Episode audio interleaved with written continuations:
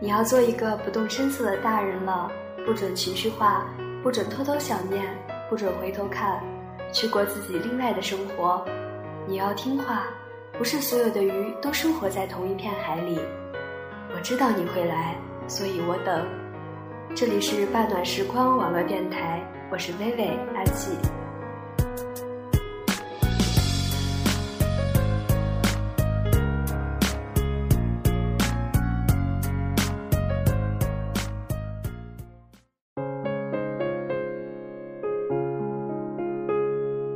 其实我一直是想做一期脱口秀，但实在是因为写不出稿子，嗯，又没有什么天赋，所以决定还是老老实实的读文章好了。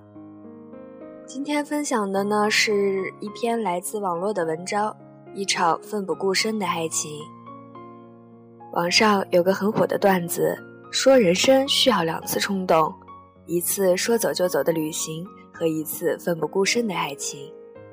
后来被刺猬小姐改了梗，说人生需要两次觉悟，说走就走，前提是你得有钱，奋不顾身，你首先不能长得太丑。这位刺猬小姐虽然刀子嘴、匕首心，得饶人处且饶不了人，但老天还是非常公平的，除了让她这辈子成了北京土豪地产商的女儿，还给了她偶像派的较好容貌。因为嫌娱乐圈这染缸太脏，最后进了文艺圈，写都市情感小说，被几个小粉丝封号“森林系女神”。当然，同为森林系作家的我们，有幸在一次聚会上认识。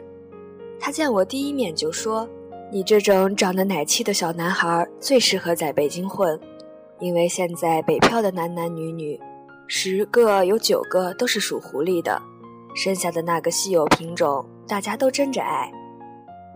那晚聚会结束后，我看见刺猬小姐钻进一辆叫不出型号的奔驰跑车，有人专车接送，跟电视里演的一样。我当时就说这个女子肯定是个传奇。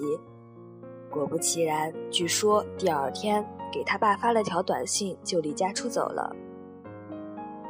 刺猬小姐在网上跟一个台湾垦丁的女生交换了一次旅行，两人承诺两周时间内互相睡在对方的家里，不用见面签任何协议，全靠自觉。刺猬小姐没有昂贵的护肤品，衣服准备几件基本款，背上个双肩包就去了，颇有点交换人生的决心。垦丁的夏天很热。空气里有股烧焦的错觉。他交换的住处是垦丁大街的民宿，条件不算太好，但出门就是海。一群赤膊的冲浪少年让他激昂的荷尔蒙欣然接受了这里所有的一切：早餐自己做果酱面包，白天租辆车去南湾海水踩沙滩，晚上就去当地有名的海产店吃海鲜。没有因为是千金小姐有半点不适。再说，千金总有几多愁，想要的东西伸手就能得到，却永远尝不到过程中的快乐。当他知道自己的书占据网店的畅销榜时，还骄傲过一阵子。但最后从别人嘴里得知，他把派人买了榜，堆了十几万册的书在仓库。一时间，高高在上的成就感瞬间崩塌，毁的只剩一团不知所谓的云烟。随后而来的蝴蝶效应更可怕。他发现自己的微博粉丝大部分都是僵尸粉，转发评论都是他爸找营销公司操作的，那些蜂拥而至的赞美书评也全是几万块一条的高价段子手作品。他开始怀疑自己根本不会写作，一切不过是他爸营造的自以为良好的象牙塔而已。刺猬小姐能带着一身刺像女王一样生活的最大原因，不是有钱，而是有一颗强大的自尊心。所以，即使你拿鞭子抽她，开车子撞她，都别伤害她的自尊，因为那也是她唯一仅有的东西了。在民宿住的第三天，上天给他开了个玩笑。当天的情形是这样：刺猬小姐在卫生间洗澡，把洗面奶忘在洗手台上了，于是一身湿哒哒的去拿。就在此刻，一个裸男也正好扭开卫生间的门。一般这种情况，女生是该尖叫的，但是刺猬小姐没有，因为那个裸男叫得太放浪形骸了，以至于把刺猬小姐吓得左脚一滑，直接呈人字形跪倒在地。她捂着膝盖，冷静地拿浴巾裹住身体，然后默默地说：“别叫了，我都看见你的扁桃体了。”当时那个男的脸都绿了。因为介意他首先看到的不是他的身体或下体。这个奇葩男说是这家民宿女生的弟弟，国立台北大学的研究生。放假前知道他姐去了北京，于是打算暂住他家，没想到撞见了更奇葩的不速之客。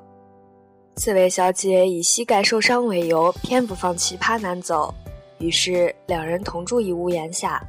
莫名其妙成了互看两相厌的室友，刺猬小姐把他视作菲佣，早中晚三餐全包，闲下来的时候得跟他聊天，冲浪的时候必须带上它。奇葩男一旦殊死反抗，刺猬小姐就不动声色的一条一条撕开膝盖上绑纱布的胶带以作威胁，最后也只能臣服于他的淫威之下。刺猬小姐在北京有一个男朋友，门当户对，高官的孩子，身高一米八，长得像李敏镐。两年前城市猎人流行的那会儿，路上的女生看见他都会尖叫，所有人都以为男友是刺猬小姐的理论成，身手矫健，man 到爆表，但其实他只是空有一张还算直男的外表。心里却住着一个四五十岁大妈的事儿妈。第二十次因为洗澡把卫生间地板弄湿被对方抱怨后，刺猬小姐直接收拾行李搬走了。隔天，她气冲冲地发了条微博：“女人洗澡的时候装了浴帘，但洗澡水人溅一地。首先应该找浴帘的问题，而不是女人。处女座。”都是被你们这些伪 gay 黑的，然后联系了十几家草根大号转发，并且艾特男友，于是这条微博成了热门，男友成了众矢之的。其实他们这样的相处方式，从确立关系后已经维持很长时间了。男友是真心喜欢刺猬小姐的，所以就算每次被扎成骰子，也无怨无悔地继续爱着她。男友做事有条不紊，习惯未雨绸缪，但刺猬小姐不行，全凭直觉和冲动。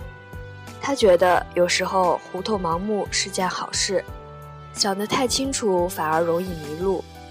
久而久之，两人一冰一火的关系让刺猬小姐全然没有安全感，爱情也就变成了可有可无的装饰品。跟奇葩男捆绑相处的这几天，刺猬小姐从未感觉这般的轻松。半个月的签证即将到期，临行前，他们到恒春镇吃烧烤。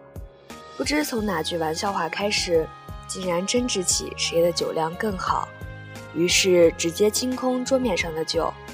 刺猬小姐把北京的各种划拳游戏交给奇葩男，一人一瓶的干，最后刺猬小姐喝懵了。抱着奇葩男一顿狂哭，惹来周遭路人各种白眼议论。奇葩男架不住面子，就威胁他：“你再哭，我就亲你了。”结果刺猬小姐直接把嘴凑了上去，蹭得奇葩男一脸鼻涕眼泪。以前，男友吻刺猬小姐的时候都是轻柔的，像是一片树叶落在她的嘴上。刺猬小姐问他。你就不能带点感情亲我吗？男友一脸错愕和委屈，被他浇灭了兴趣过后侧卧而睡。刺猬小姐压抑了无名火，愣在一边摸一摸嘴唇。他要的亲吻不是例行公事，他要的爱不是有一个人承受他身上的刺，而是帮他拔掉心里的刺。可能因为海鲜加上酒精刺激的缘故，第二天一早准备去机场时，当初受伤的膝盖关节肿成了桃子。奇葩男不在屋里，刺猬小姐骂了声娘，便挤跛着脚匆忙收拾了行李，拎着行李箱到门口，看见上面贴着一张字条，没错，是奇葩男留下的。谁知刺猬小姐看得气完，一脚踹在门上。撞疼了膝盖，她咬咬牙，然后弓着身子哭了起来。那天他还是去办了登机手续的。刺猬小姐的故事，朋友就给我讲到这里。我只见过刺猬小姐一次，后来她再也没有出现在我们的作家聚会里。有人说她跟北京的男友结婚了，也有人说她根本还留在台湾。我更愿意相信后者，因为如果她留下了，至少就有人生最重要的那次冲动。所有人都在讲旅行，但最终的落实也就如过客一般留下影像。每一个我们认为陌生的远方，其实都是别人再熟悉不过的地方罢了。城市与城市，目的地与目的地相对无异。旅行的砥砺。应该是一个找寻不同的自己的过程，爱情也是。